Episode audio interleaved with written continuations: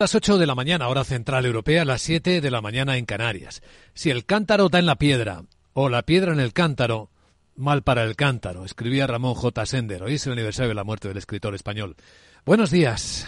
Renfe les ofrece esta sección. Dicen los futuros que las bolsas de Europa van a abrir dentro de una hora con caídas, recortes que van a estar en torno al medio punto porcentual, que es lo que baja el futuro del Eurostox y casi eso el futuro americano, cuatro décimas el SPKE en 4.797. Veamos el futuro del IBEX 35 que empieza a negociarse en este instante con una caída de 51 puntos, medio punto también porcentual, por tanto, a los 10.036. La corrección ya se está viendo en los mercados de Asia, sobre todo en la bolsa china, que es la que más vuelve a caer, un 2% la bolsa de Hong Kong, a pesar de la petición del gobierno a los inversores institucionales que aguanten, que no vendan acciones pues no parecen hacerle mucho caso. ¿Por qué la corrección en los mercados de repente? ¿Qué ha empeorado en el mundo? Pues quizá no tanto la escalada de tensiones geoestratégicas que vamos a actualizar enseguida, que sí que hay algunos movimientos preocupantes, sino que los halcones de los bancos centrales, los duros, han lanzado el mensaje que quizá la expectativa de que van a empezar a bajar los tipos demasiado pronto no es la acertada. De momento, no es ni siquiera el tiempo de hablar de ello. Han dejado caer en Davos, donde están ahora mismo produciéndose los encuentros en términos económico y políticos más importantes. Enseguida vamos a preguntarle sobre esta escena para realizar una lectura adecuada a nuestra invitada capital, a la directora de estrategia de JP Morgan Asset Management para España y Portugal, Lucía Gutiérrez Mellado. Y tras ella entraremos en la gran tertulia de la economía.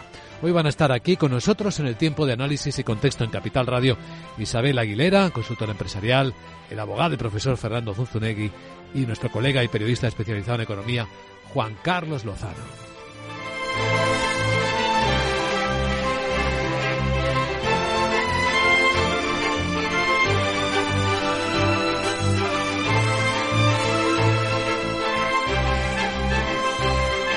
Capital, la Bolsa y la Vida con Luis Vicente Muñoz.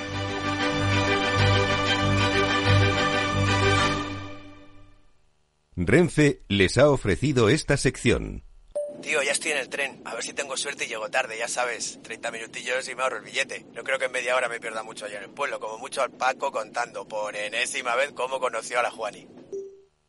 Con el compromiso Renfe de puntualidad, si tu tren AVE se retrasa más de 15 minutos, te devolvemos el 50% y el 100% si se retrasa más de 30. Normal que alguno prefiera llegar tarde. Nadie te da más. No todos los trenes son como Renfe. Renfe, tu tren.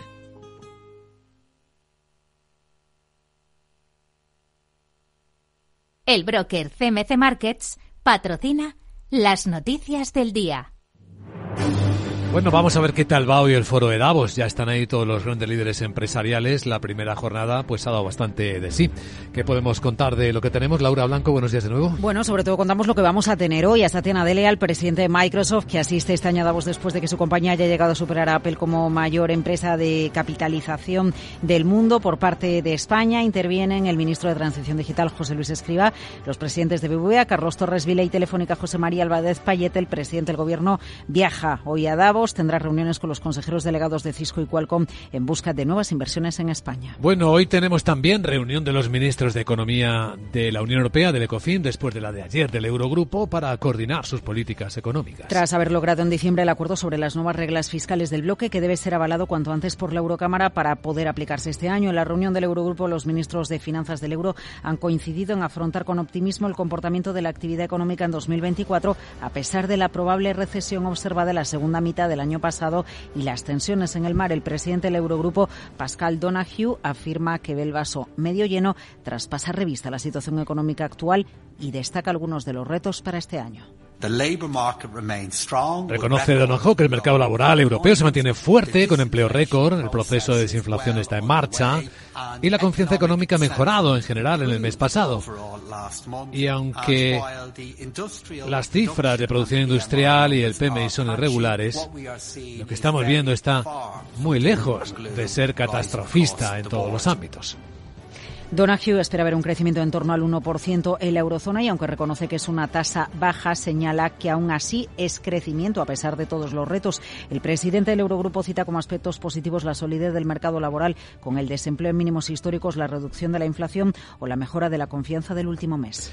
De las tensiones geoestratégicas destacamos que en las últimas horas Irán ha atacado con misiles varios objetivos de Estado Islámico, dice, y también espías sionistas en Irak y en Siria. Han sido bombardeos con misiles balísticos de cazas de la Guardia Revolucionaria iraní vinculados al Estado Islámico y también a espías del régimen de Israel. Los ataques han causado la muerte de al menos dos civiles. La Guardia Revolucionaria informó en sus redes sociales de estos ataques. Según varios medios, al menos ocho misiles han caído cerca del consulado de los Estados Unidos en Erbil, en el Kurdistán iraquí. Precisamente la Casa Blanca ha calificado de imprudentes e imprecisos los bombardeos y confirma que no hay heridos entre su personal en Siria e Irak. Ataques de Irán en respuesta al atentado que sufrió Teherán hace algunos días, que recordarán ustedes perfectamente.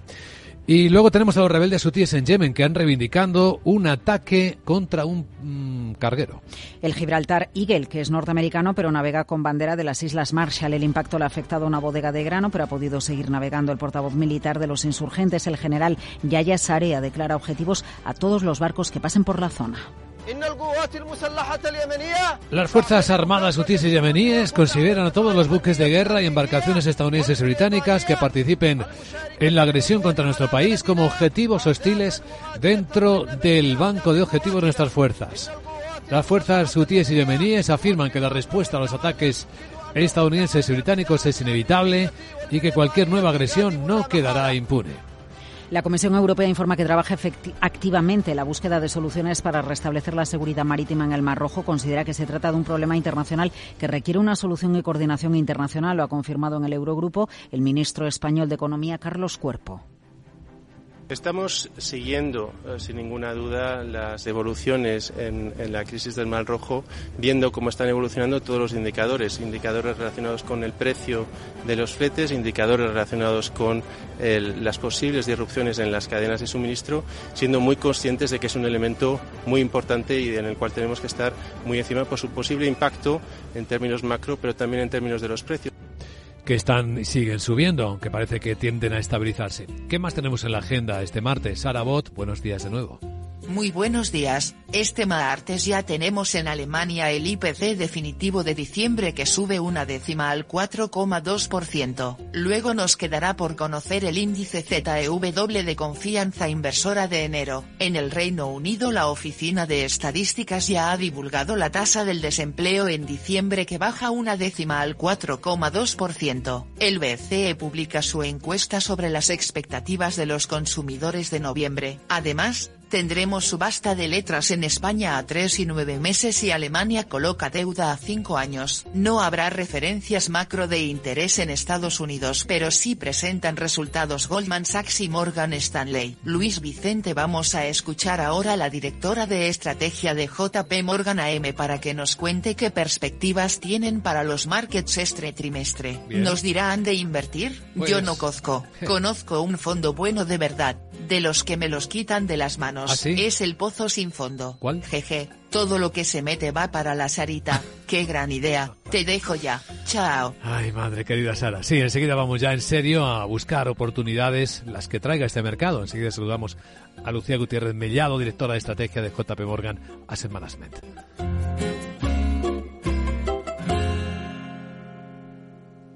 El broker CMC Markets ha patrocinado las noticias del día.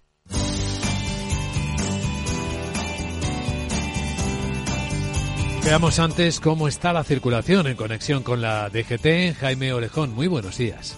Muy buenos días a esta hora pendientes de varios accidentes que están complicando la circulación en Barcelona, en la entrada por la 2 a su paso por San Joan de Espí, Cornellá, en Málaga, en la 7 en Fongirola, dirección Cádiz y también complicaciones en Madrid en los accesos por la 2 a su paso por Torrejón, Dardoz y San Fernando, la 4 en Valdemoro y Pinto y la M607 en Colmenar Viejo. En Barcelona de entrada por la C58 a su paso por eh, Moncada en Valencia, la P7 en Paterna, dirección Tarragona, en Almería, la 7 en Aguadulce, en dirección Málaga y ya en Córdoba, la 4 en Córdoba capital, en dirección Sevilla.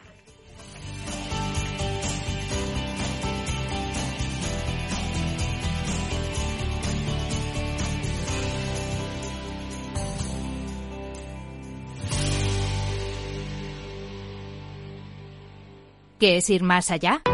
Con Arval podrás llegar donde te propongas de la forma más sostenible y darle a tu empresa todas las soluciones de movilidad que necesite, asesorando con las mejores opciones de movilidad para las distintas necesidades de tu flota, con vehículos electrificados, bicicletas, coche compartido. Arval, la transición energética arranca aquí. Más información en arval.es.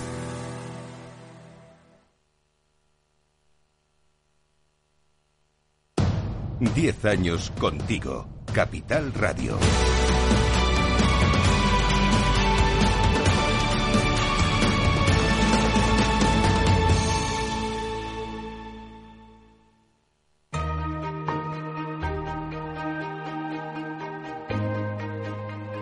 La entrevista capital.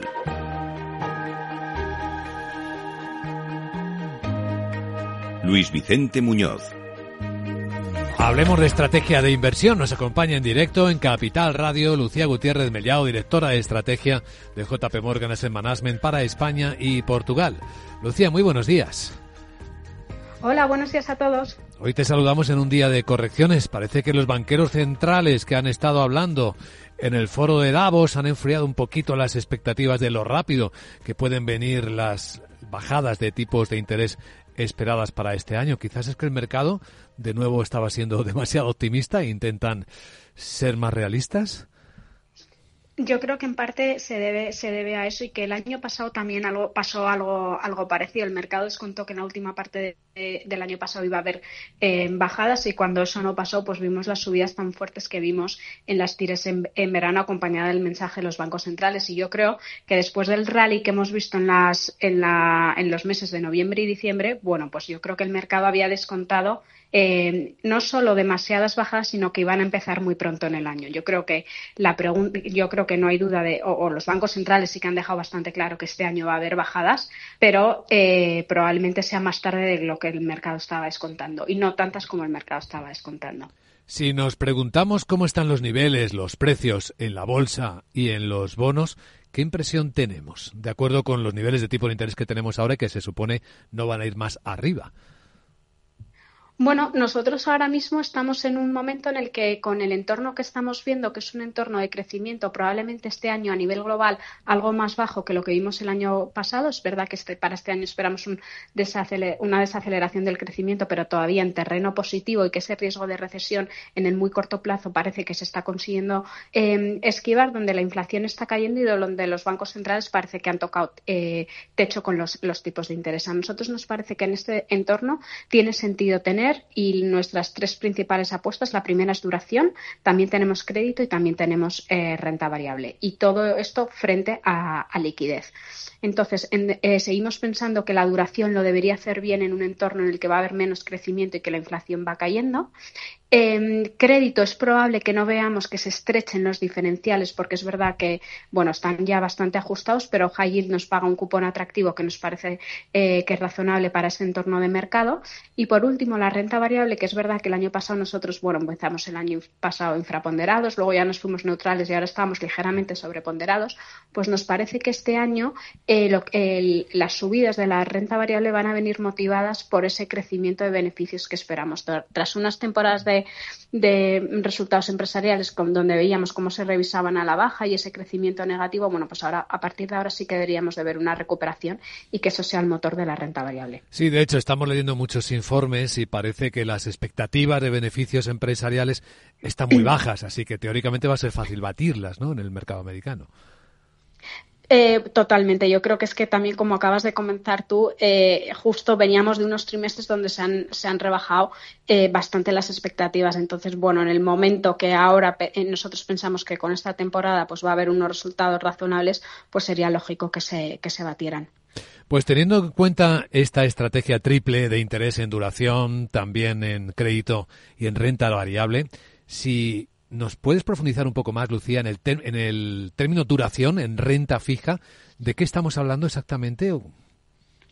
Bueno, nos gusta renta fija, con duración nos estamos refiriendo a renta fija de gobiernos, Dentro de renta fija de gobiernos todavía eh, tenemos algo más de peso en Estados Unidos que en renta fija europea y la razón fundamental es que nos parece que el mercado había descontado demasiado pronto que el banco que iba, había pensado que el Banco Central Europeo iba a bajar los tipos demasiado demasiado pronto. Entonces ahí sí que vemos a lo mejor un ligero repunte en las tires en Europa, por eso preferimos eh, Estados Unidos. Y en cuanto a la parte de la curva, pues estamos más posicionados en los tramos más cortos y más medios de la, de la curva. Los tramos más largos nos parece que en este entorno en el que todavía va a haber crecimiento eh, positivo, pues va, a ser más difícil que se muevan. Los más cortos son inferiores a un año, dos años y hasta cinco, ¿no? Más o menos. Eh, sí, cinco o seis, sí, correcto. Bien, y en cuanto a la renta variable, que esto tiene mucho interés para hay muchos inversores que se preguntan, ¿volverá a ser otro año de los siete magníficos que transmitieron la imagen de que el mercado estaba muy bien, pero en realidad fueron muy pocas las compañías que eh, eh, consiguieron arrojar muy buenos rendimientos? ¿Puede repetirse la escena? Vamos a ver, es verdad que durante gran parte del año pasado los siete magníficos han, eh, han sido el motor del 80% de la rentabilidad del S&P, ¿vale?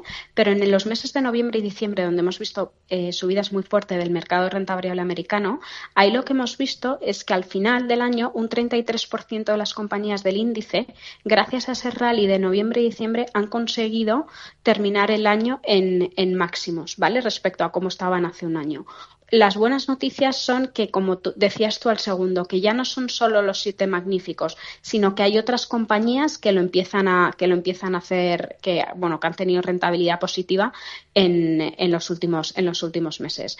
Regionalmente nosotros ahora mismo seguimos eh, prefiriendo Estados Unidos frente a Europa, porque también pensamos que la situación de crecimiento, aunque sea eh, aunque no sea tan fuerte este año el crecimiento en Estados Unidos como el año pasado, pero sí que pensamos que lo va a hacer algo mejor que Europa. En Europa al final tenemos que ver que efectivamente consiguen un poco de recuperación, tampoco una recuperación en V del crecimiento, pero que consiguen salir de la situación que hemos vivido en 2023. Entonces, por eso ahí estamos todavía un poco más largos en Estados Unidos que en Europa. Y en mercados emergentes ahora mismo estamos eh, neutrales. Sí que esperamos que China también, igual que en Europa, haya una recuperación del crecimiento y que después de haber sido un mercado bastante castigado en el último año, pues también ver que en el, mercado renta variable eh, lo hace mejor. Lo que está siendo extraordinario es el mercado japonés y viene bastante fuerte el de India, ¿no? También.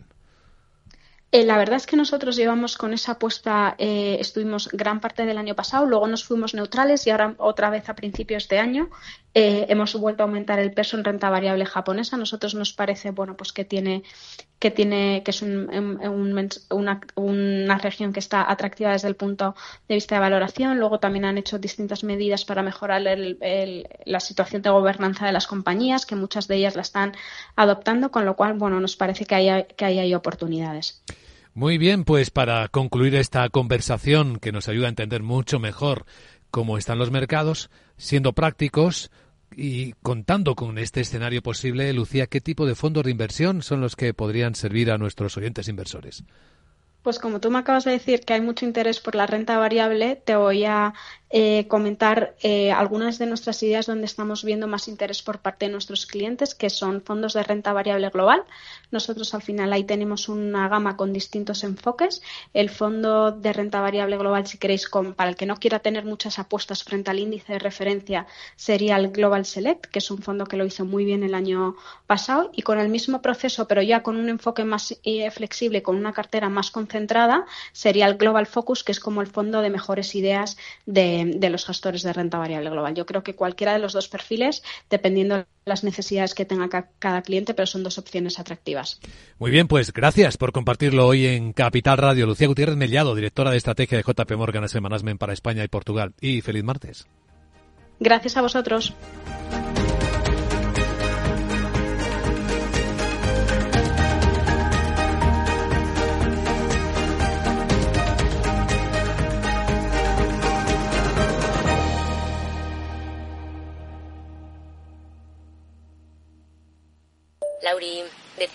La despedida la hacemos en Gandía. Prepara el bikini. Lauri, que en Gandía vive el ex de Jesse. Que nos vamos a Málaga. Lauri, que no. Que dan mal tiempo. A Bilbao. Pinchos y party. Lauri, una cosita. Que al final es despedida conjunta. Te hago administradora del grupo que no puedo más. En Renfe tenemos más de 1500 destinos para que siempre puedas llegar a donde quieras llegar. Nadie te da más. No todos los trenes son como Renfe. Renfe, tu tren.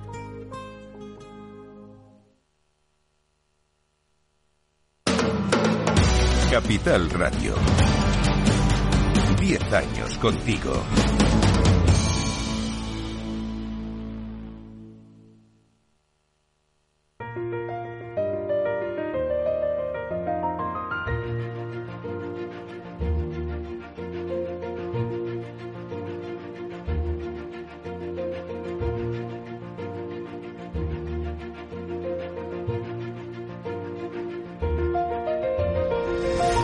En Capital Radio comienza la gran tertulia de la economía con Luis Vicente Muñoz. Y hoy en la gran tertulia de la economía, en la mesa redonda de Capital Radio, se sientan Isabel Aguilera, que es consultora empresarial. ¿Cómo estás, Isabel? Buenos días. Muy bien, buenos días. ¿En forma? En forma. Tenemos mucha materia de la que hablar hoy. También con Juan Carlos Lozano, que es periodista especializado en economía, es colega del grupo Prensa Ibérica. ¿Cómo estás, Juan Carlos? Buenos días. Muy bien, eh, yo también muy en forma, gracias. Pues estupendo. Y Fernando Zunzunegui, abogado y profesor. ¿Cómo estás, abogado? Buenos días. Muy bien, viendo despertar el día. Está bien. Sí, sí, eh, viene el día con muchas referencias. Nos preguntábamos si esto que se, que se está sabiendo, que hay una docena de bufetes de Estados Unidos y de España eh, están preparando demandas contra Grifols y vas a estar en esa batalla, Fernando. Sí, bueno, el- mi despacho es una boutique financiera y seguimos todos los asuntos del mercado. Eh, somos especialistas, ya estuvimos en GoEx y es un asunto de mercado importante. Es, hay una pérdida ahí de, ahorros eh, muy elevada para inversores minoristas y entonces, por supuesto, entonces eh, estamos analizando la situación, viendo las posibles responsabilidades. Está claro que el mercado no conoce la verdadera situación de la empresa. Eh, La CNMV al día siguiente de, sacarse este informe de Gotan eh, dijo que eh, no hay que dudar de la integridad de las cuentas eh, de Grifols ni de la auditoría. Hombre, y luego da 10 días de plazo a- la- al emisor para que aclare una situación desconocida por el mercado. Entonces, si esto se confirma, esperemos prudentemente estos 10 días de plazo que ha dado la CNMV, se habrá determinado una responsabilidad del Consejo de Administración y del auditor. Estos son los dos eh, posibles responsables solidarios, directos, de esa caída del 40% que ya parece que se consolida si no va a más o se aclara la situación y entonces se podría establecer un nuevo responsable que sería la CNMV porque si verdaderamente ahora con una aclaración vuelve un poquito a los niveles anteriores, lo que quiere decir es que ha habido uno- unos días donde ha habido una simetría informativa y es uno de los supuestos que establece la normativa europea y los criterios de ESMA, el supervisor europeo, de suspensión de la negociación. Los inversores han estado negociando en el mercado sin una información plena y eso lo ha permitido la CNMV y sería responsable. Aquí no haríamos demanda, nosotros hemos estado en todos los casos de responsabilidad patrimonial, tanto la CNMV como el Banco de España, eh, en AVAX, cartera, eh, todos los que ha habido, pero eh, sistemáticamente el Tribunal Supremo considera que los supervisores no son responsables. Esto es una mala eh, jurisprudencia, una mala doctrina, porque no existe la presión sobre el supervisor de una buena actuación. Se considera irresponsable, está blindado frente a todo tipo de reclamaciones y así nos encontramos con supervisores que verdaderamente no cumplen su función.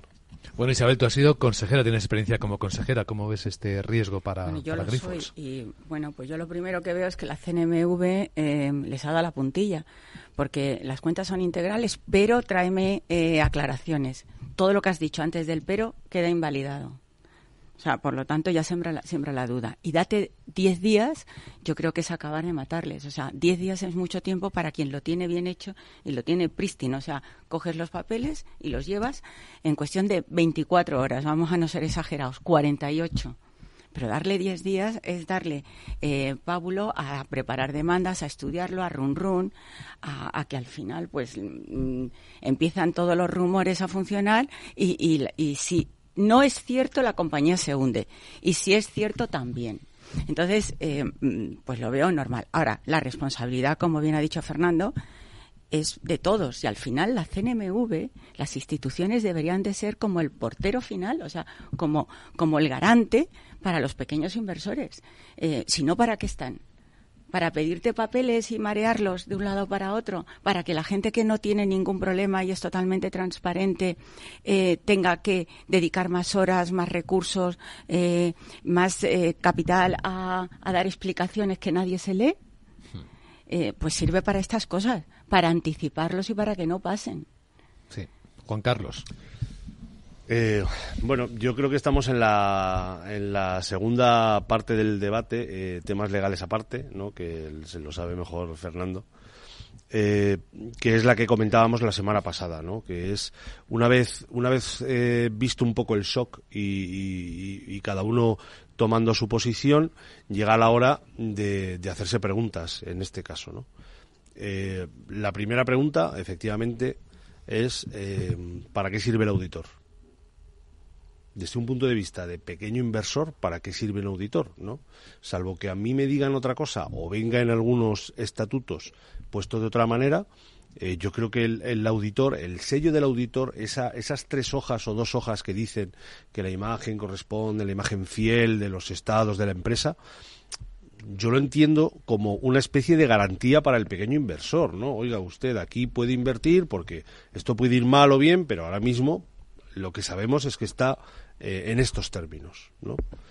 Ese es el, primer, la primera cosa.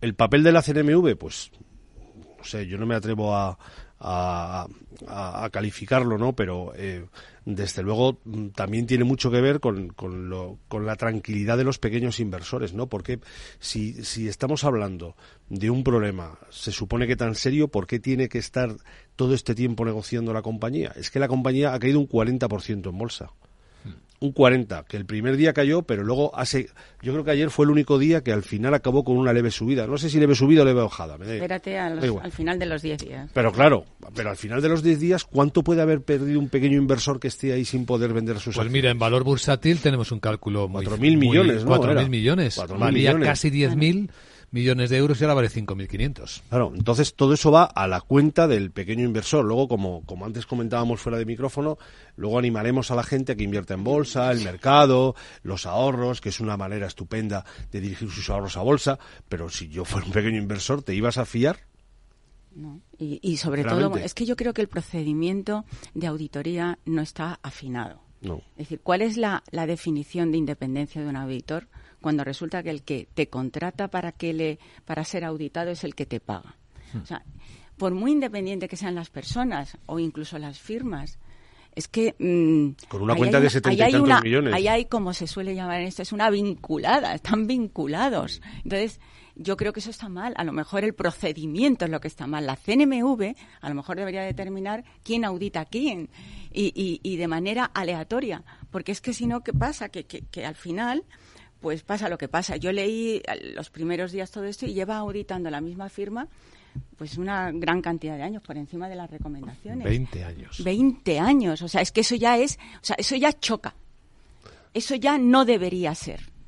Fernando. Sí, una intervención como profesor. La semana que viene, precisamente, eh, empiezo mis clases en la Universidad Carlos III, el semestre, y tenemos una asignatura, es la única universidad que la tiene, que es Derecho del Gobierno Corporativo. Entonces, ¿qué, refleja este caso? Pues una diferenciación entre legalidad y gobernanza. Eh, todos lo han avanzado. Las cuentas están bien hechas, la auditoría está bien hecha. Eh, este entramado de, filiales, matrices, eh, consolidaciones, está muy medido, no solo por KPMG, sino por todo el ejército de, de, consultores, de grandes despachos. Todo está marcado para que sea legal. Hay un libro importantísimo de hace un año y medio Catalina Pistor, que es el Código del Capital, Code of Capital, que está revolucionando un poquito la literatura en estos temas. ¿Por qué? Porque ella establece que toda la regulación legal eh, está realizada por un equipo de profesionales eh, que es el Código del Capital. La regulación se hace desde abajo y se crea por la propia industria y establece los matices, el protocolo para que todo sea leal. Entonces, se puede, puede existir situaciones de enormes conflictos de intereses, de, de tunneling, dice dice Gotan, que es un término de gobernanza, que se crean. ¿Qué significa esto de, hacer túneles? Pues que tú creas un túnel entre la familia y la emisora.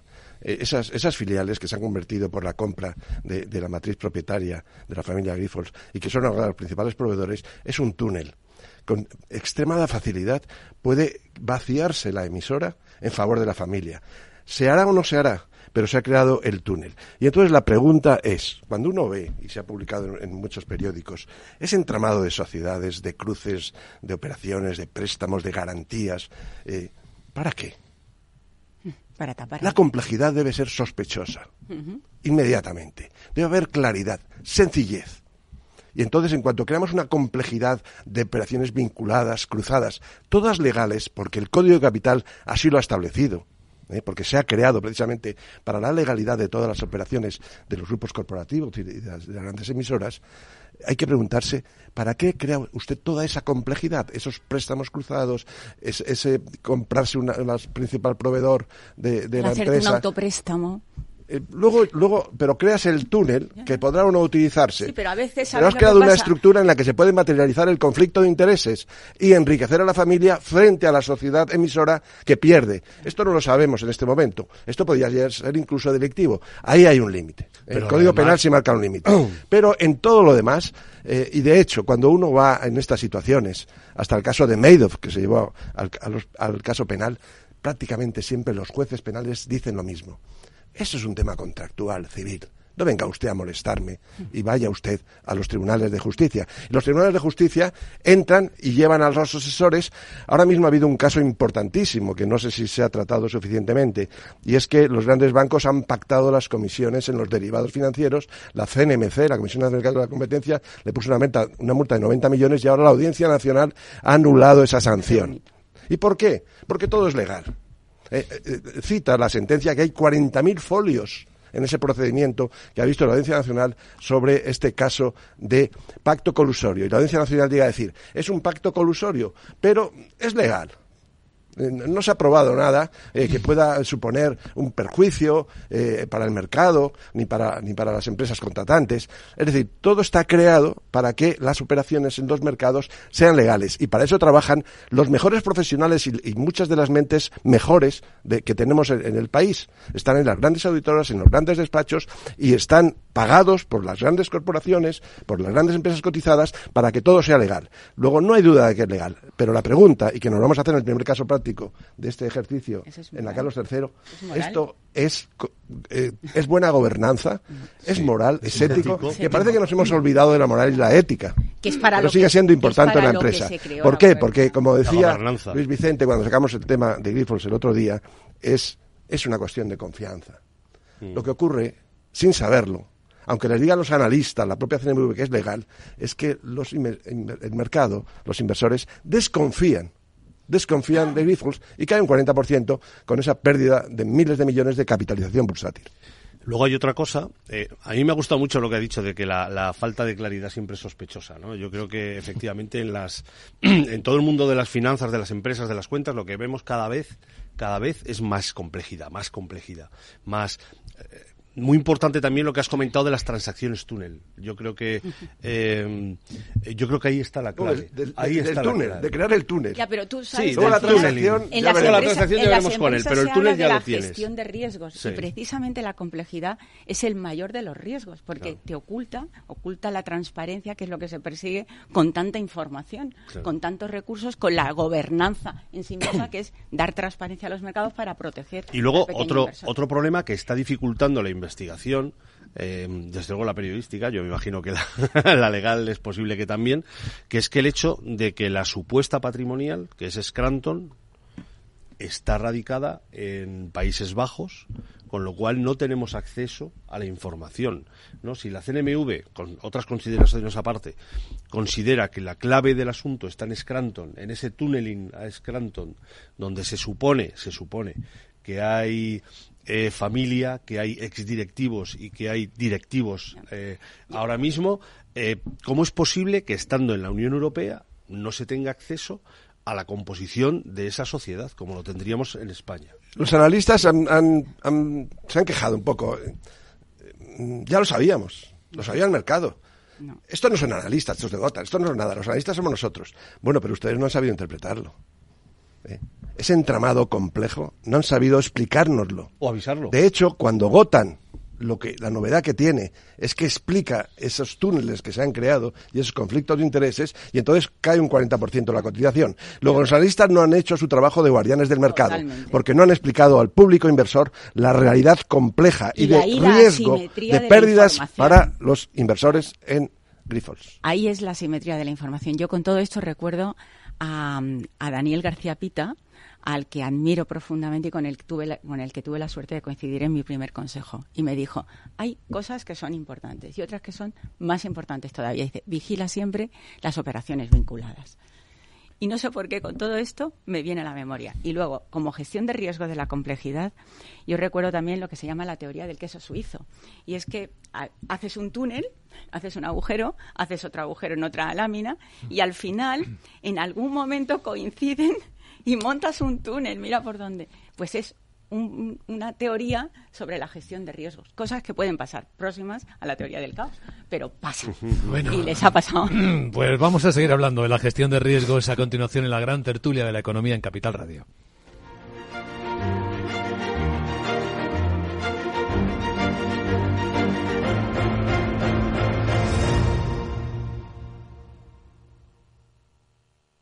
DEPAM, 150 años de consistencia en gestión de fondos de inversión y mandatos. Optimiza tu cartera con nuestras áreas de especialización en renta fija, renta variable, inmobiliario cotizado y ahora también oportunidades de impacto. Consulta depaminvestments.com y a tu asesor financiero. DEPAM, confianza, conocimiento.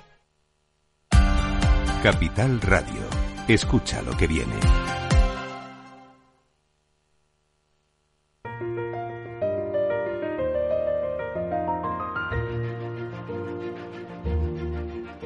La gran tertulia de la economía, solo en Capital Radio. Aprovecho para adelantaros que hoy en las bolsas viene corrección. Lo hemos visto en la sesión asiática, lo vamos a ver en cuanto ahora en las bolsas de Europa, caídas que van a estar en torno a las seis décimas, que es lo que viene bajando el futuro del Eurostox. Sí, eso es lo que viene bajando también el IBEX, está en 10.032. El mercado americano, que ayer estuvo celebrando el día de Martin Luther King, vuelve y el futuro americano viene cayendo más de lo habitual, cuatro décimas, así que la corrección está servida. Ahora mismo 19 puntos abajo, el SP500 está en 4.797 puntos según veo en las pantallas de XTV. Si inviertes en bolsa, esto te interesa. XTB, tu broker con más de 15 años en España, tiene la mejor tarifa del mercado para comprar y vender acciones 7Fs. No pagues comisiones hasta 100.000 euros al mes. Si inviertes en bolsa o quieres empezar, más sencillo imposible. Entras en xtb.es, abres una cuenta online y en menos de 5 minutos compra y vende acciones sin comisiones. Además, con atención al cliente las 24 horas del día. ¿A qué esperas? Miles de clientes ya confían en xtb.es. Un broker, muchas posibilidades. xtb.es. A partir de 100.000 euros al mes, la comisión es del 0,2%, mínimo 10 euros. Invertir implica riesgos. Seguimos en la gran tertulia de la economía con Juan Carlos Lozano, Fernando Zunzunegui e Isabel Aguilera. Bueno, sabéis que los Gutiérrez Yemen han vuelto a lanzar misiles contra andado a un barco americano que lleva como nombre el Águila de Gibraltar, pero bueno, ha seguido navegando.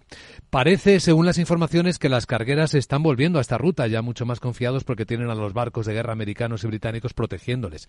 Pero aún así, de vez en cuando se producen algunos ataques.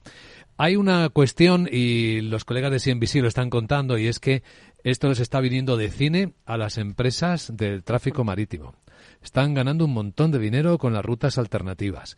Incluso aquí en nuestro, nuestra emisora de radio, ayer estuvo Diego Díez, que es director general de Expeditos, una de las compañías de España que trabaja precisamente en los encargos de tráfico internacional, y nos decía la ruptura de la cadena de suministro a nivel profesional nos viene bien. Provoca que los barcos tengan que desviarse por Sudáfrica, por el Cabo de Buena Esperanza. Eso genera pues más días de tránsito, con lo cual hoy en día que casi no hay almacenajes y que todo es just in time y que se está esperando la mercancía para que entre en las cadenas de montaje o en las tiendas, etcétera, etcétera, pues va a generar que se tenga que enviar mercancía por avión, que los precios se encarezcan, etcétera, etcétera. Entonces, a nivel empresarial, pues a las empresas que estamos en medio de la cadena de suministro nos viene bien. Es una lección básica de economía. Siempre hay alguien que gana. Que gana. Y siempre pierden los mismos. Esa es otra, la lección número dos o el corolario de la uno es un lamentable cortoplacismo, hmm. ¿eh? porque verdaderamente eso, eso, que describe eh, de alargar los, los plazos, subir los precios, lo que lleve a una retracción económica y a que también ellos eh, a medio plazo sufran. Bueno, ya sufrieron, ¿eh? de hecho el año pasado sufrieron. Bueno, pero quiero decirte que, es un cortoplacismo que, que, debería decir, lamentablemente, lamentablemente, a corto plazo podemos estar ganando más dinero, pero lo ideal es que se reabran las rutas.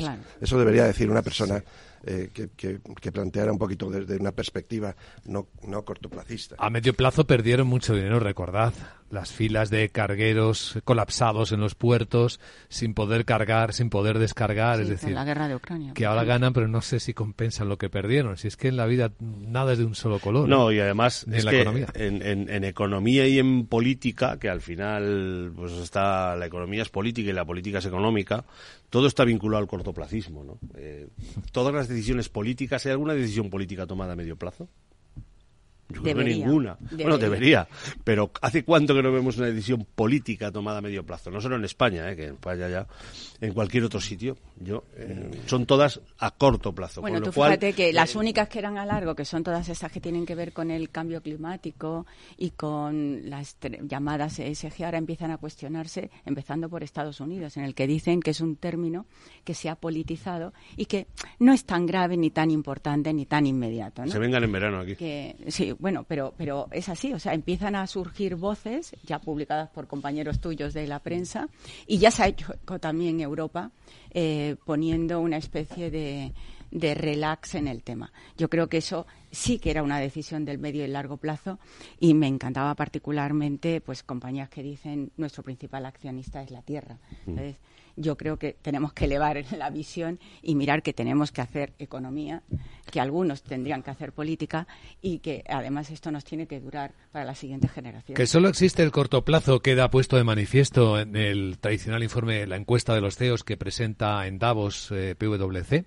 El 97% de los encuestados, esta es la encuesta 27, dice que ya ha tomado algunas medidas a corto plazo para cambiar la forma en la que crean, entregan y capturan valor en los últimos cinco años, porque el cambio va tan rápido que la sensación que tienen, y aquí dicen que es más de un 45% de ellos, que su empresa no va a ser viable en 10 años si se mantienen en los caminos actuales, con los modelos de negocios actuales. Absolutamente cierto.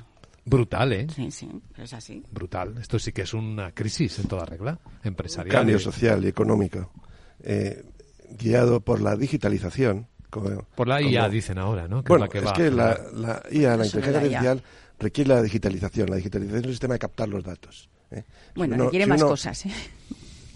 Básicamente, es cuando tú tienes es IA digitalizados los datos. Cuando tienes datos, pero además le metes machine la, base para, desarrollar el Big Data la inteligencia artificial, la inteligencia generativa, todo se basa en los datos. Entonces, hay una política no cortoplacista eh, de digitalización, porque es la base de la economía de datos en la que estamos. Y ahora se percibe también a medio plazo, casi a corto, que si no entras en ese juego que te han marcado por la digitalización de toda la sociedad, hasta del dinero, eh, de los bancos centrales, entonces vas a quedar fuera de juego, vas a quedar fuera del mercado. De hecho, hay una alerta al empleo, ¿eh? que este año ya se va a notar cómo hay puestos de trabajo que desaparecen por la aplicación de la IA. Pero también se generarán otros. Yo, de todas maneras, creo que no tenemos que acusar de esto a la inteligencia artificial ni a la tecnología. ¿Quién produce el avance tecnológico? Somos nosotros utilizando los dispositivos y produciendo datos. O sea, vamos a no acusar a quien no tiene culpa de nada. Somos nosotros con nuestro estilo de vida, con la forma de utilizar dispositivos, con el estar conectados permanentemente, los que estamos generando toda esta revolución de datos, eh, datos que aprenden y datos que van a hacer que cambien los modelos de negocio, pero han ido cambiando durante toda la vida, a excepción de que ahora es muchísimo más rápido. Claro. Esa es la diferencia que ahora eh, hay poco espacio para la reflexión y para el estudio de mercado, porque el mercado va más rápido de lo que puede reflexionar. Esto es un cambio para aquellos que reflexionaban. Sí. Para los que no reflexionaban ningún cambio. Sí, estamos en un momento de reflexión y que los que deben tomar protagonismo de inflexión. son los filósofos, ¿eh? porque estamos en un cambio social tan acelerado en el que la técnica eh, viene a ser el bien último, es lo que queremos, nos va a beneficiar, vamos a ir mejor, pero hay que preguntarnos sobre las consecuencias. La primera consecuencia, lo vemos en Davos, es cómo se subordinan los políticos a los técnicos y a las, a las grandes empresas que son las promotoras de este movimiento de digitalización y de utilización de inteligencia artificial. Luego ya tenemos un efecto de ese desplazamiento. Otro desplazamiento lo hemos comentado antes, y es ya lo ético y lo moral desaparece, porque la técnica, la inteligencia artificial, que se llega a decir que no tiene sesgos, que eliminan los conflictos de intereses, va a ser la solución de todo, y eso también nos debe un poquito decir, esto es cierto. No es vamos- verdad, todo depende de quién participe en la construcción de la inteligencia artificial y en sus algoritmos. Bueno, cómo lo entrenes, ¿no? O cómo le entrenes, y ahí también hay sesgos. Bueno, pues empecemos ya a controlar eh, el diseño de los algoritmos para, eh, a mí todo lo que para defendernos controlar no gusta, a, pero sí a frente a las consecuencias que pueda tener para nuestra vida diaria, para el empleo y para nuestra sociedad y para la política. Porque decíamos que todo es cortoplacista. Yo veo todo un bloque los chinos, que no son cortoplacistas, saben perfectamente a dónde van, saben cómo utilizar los datos y la inteligencia artificial para el control político y para su economía. Y ya son, ahora mismo Zelensky está diciendo, por favor, vengan a Suiza porque sin ustedes no vamos a tener una solución a este conflicto europeo. Sí, ha sido muy son ahora mismo los protagonistas de la globalización. Bueno, pero también tienen problemas. Creo, o sea, creo que la, la crisis inmobiliaria Es muy fuerte. Es muy, Muy fuerte. fuerte. Es decir, que al final nadie está exento en este, en este planeta de tener problemas. Da igual que seas cortoplacista o largoplacistas. Fijémonos en el mercado, que lo habéis citado esta mañana, Luis Vicente, eh, cómo dan eh, directrices a los inversores, sobre todo a los grandes inversores en China, para que vayan moviéndose el mercado a su gusto. ¿Eh? Y ahora están diciéndole, oiga, que les hemos dicho que no vendan, y sin embargo esto está bajando desde el principio del año el 4%, paren las ventas, porque hasta el mercado de valores lo queremos controlar por la política. Con fuerte influencia, es cierto. Eso es China. Y ahí Y- tiene muy claro. fraternidad, Ahí tiene muy claro de quién son los datos.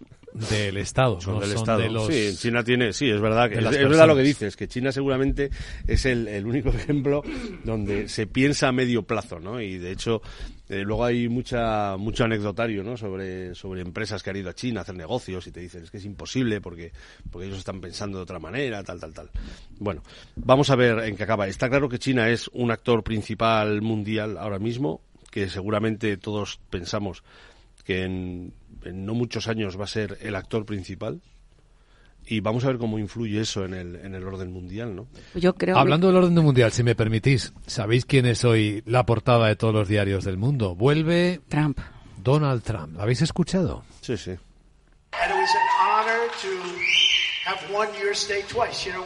Ahí está hablando en Iowa, donde ha arrasado el 51% en los caucus, el primer estado, y dice, vamos, que va hasta el final.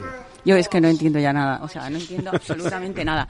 Yo recuerdo en esto eh, el libro, el libro de Jean Surowiecki, The Wisdom of Crowds, o sea, la, la sabiduría de las masas, y creo que hay que volver a escribirlo. Porque o leerlo. Cuando, cuando pasan todas estas cosas, tú dices, no lo entiendo. Sí, pero seamos coherentes. Vamos a ver. Llegó a decir el presidente eh, Sánchez en la investidura. Estamos ante Otro ejemplo para leer el libro. o la dictadura de los votos. Eh, gobernamos con los votos. Y ahora resulta que en otro lugar hay quien tiene votos Y no y a lo mejor no nos gusta. ¿eh? No nos gusta. Aquellos que están diciendo que por tener mayoría se puede hacer lo que uno De todas desee. maneras, Fernando, yo creo que en Estados Unidos, y eso lo vamos a ver, creo yo, ¿eh? Eh, la sociedad está dividida al 50%. Pero al 50%. No Entonces, solo en Estados Unidos. Bu- Bueno, no, pero es que aquí son bloques. O sea, aquí no gobierna el que tiene más votos. Allí los tienen, pero tienen el 50% unos, o el 51, el 52, el otro el 49, el 48. La sociedad está dividida. Aquí ha habido una mayor fragmentación, pero no ha servido de nada, porque al final lo que ha habido es una coalición contra Natura y contra lo pre- eh, prefijado y contra lo preanunciado. Y es diferente, es un caso distinto. Pero fijémonos que ahora estamos en las bases y en lo constitucional. Y el problema de Estados Unidos, aunque parezca político, es constitucional. Claro. Si van a dejar o no presentarse a trama de las elecciones. Y eso es un tema constitucional. No, no, es un tema, y además ahí, tú que eres abogado, es un tema apasionante, porque es saber si tiene inmunidad o no, porque en aquel momento todavía era presidente, por horas eh, o por días, pero si todavía lo era y tenía inmunidad. Pero la decisión es si va a gobernar Trump directamente porque le van a dejar que le voten o va a gobernar indirectamente. Bueno, Que también es otra fórmula. De todas formas, esto responde a la fascinante dualidad de los seres humanos, ¿no? A lo que os referíais, los bloques y todo lo demás. Bueno, pues nos vamos a ir yendo de la gran tertulia de la economía. ¿Habéis visto los premios Emmy? ¿Alguna de las series que os gustan son las premiadas? Han vuelto a premiar a Succession, la, la serie de televisión que logró poner de moda el mundo de los negocios, hablando de las familias de los billonarios y de sus tensiones. Yo no la he visto, pero bueno, hay mucha gente que dice que le... Pues yo sí la he visto. Eh, bueno, es una serie interesante. Es una serie interesante. ¿Qué aprendes de ella? Juego de Tronos. Ah, bueno, es un Juego de Tronos actualizado. En dinero, ¿no? En negocios. Sí, es un Juego de Tronos llevado al mundo de los negocios, porque al final eh, se trata de un, de un magnate, en este caso además de la comunicación, por cierto, eh, y sus hijos, cómo van eh, estableciendo alianzas entre ellos con otras personas en contra de ellos. Eh, cómo se dan sus puñaladas. Edificante. todo muy edificante para aspirar a suceder al padre. Eso es, Pero está bien hecha, es desprende entretenida, desprende, es bueno. Desprende humanidad. Sí, desprende humanidad por, por todos los poros, vamos. Es, es, un, es ética y moral. Como, la serie es fantástica, con, grandes actores, buenos, buenos guiones. Y, y el, el, guion de, de, fondo pues es, es la mezcla de familia y gran empresa. Sí es, lo mismo, está es indisoluble. En ese caso es indisoluble totalmente. A mí eso me preocupa, ¿eh? porque sabéis que la realidad siempre supera la ficción. Ahí no hablaban de túneles, pero... Isabel, Juan Carlos, Fernando, gracias. Que tengáis un estupendo día. Un placer. Un placer igualmente.